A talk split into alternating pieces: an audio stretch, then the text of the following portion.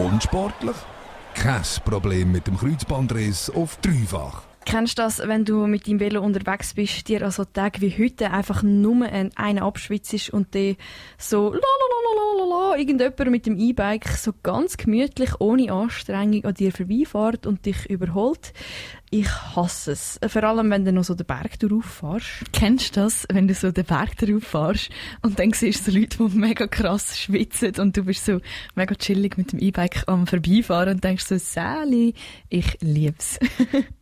Ja, du hörst es schon raus, Michel und ich, wir sind uns gar nicht einer Meinung, was E-Bikes betrifft.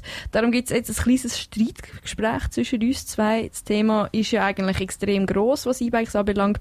Wir diskutieren aber vor allem über Gesundheit, Gefahr im Straßenverkehr und schneiden auch noch kurz die Umwelt an.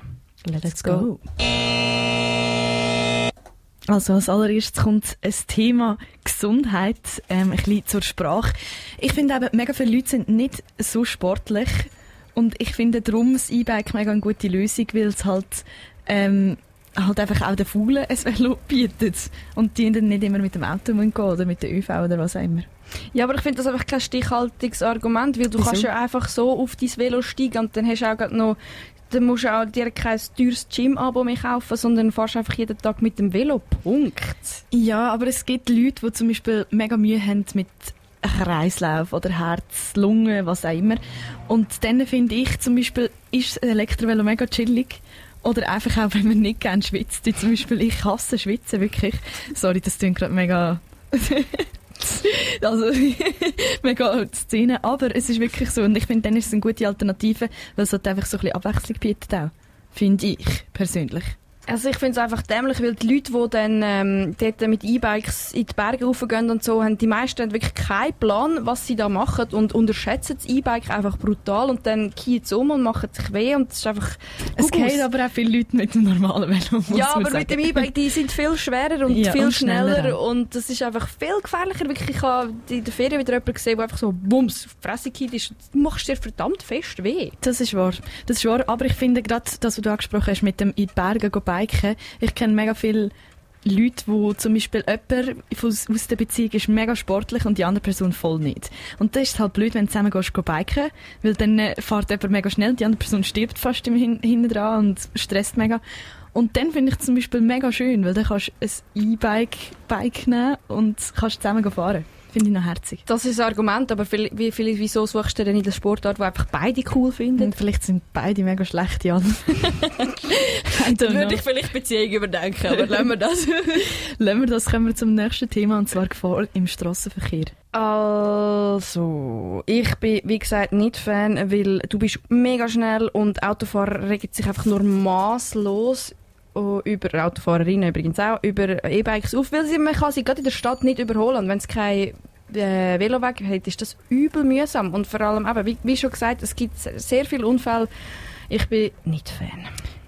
Ich sehe den Punkt mega fest in dem, dass es gefährlich ist, weil man halt auch schneller ist. Aber ich muss auch sagen, für etwas gibt es ja Helme, die man kann, könnte anlegen Und ich höre seit recht langer Zeit immer so, ja, weißt man ist sich halt nicht daran gewöhnt als Autofahrerin, dass dann das Velo so schnell kommt. Und ich bin so, ja, also es geht jetzt auch schon wie lange? Also wir sind ja jetzt nicht mehr im 18. Jahrhundert oder so. Ich finde so, come on, also ich, ich keine Ahnung, man gewöhnt sich doch daran. Und wenn du ein bisschen schaust, auch Töpffahren finde ich hure gefährlich. Oder Autofahren. Also allgemein, wenn du auf die Straße gehst. Weißt du, wie ich meine? Ja, das ist fair. Aber ich glaube trotzdem, dass sehr viele Leute haben ja nicht, also sie haben ja, das kommt ja jetzt immer mehr, dass E-Bikes boomen und dann ist so, die Leute müssen sich tatsächlich noch daran gewöhnen. Und die, äh, hat viel einen längeren Bremsweg. Man ist sehr schnell unterwegs. Das wird tatsächlich unterschätzt und die Leute überschätzen sich auch.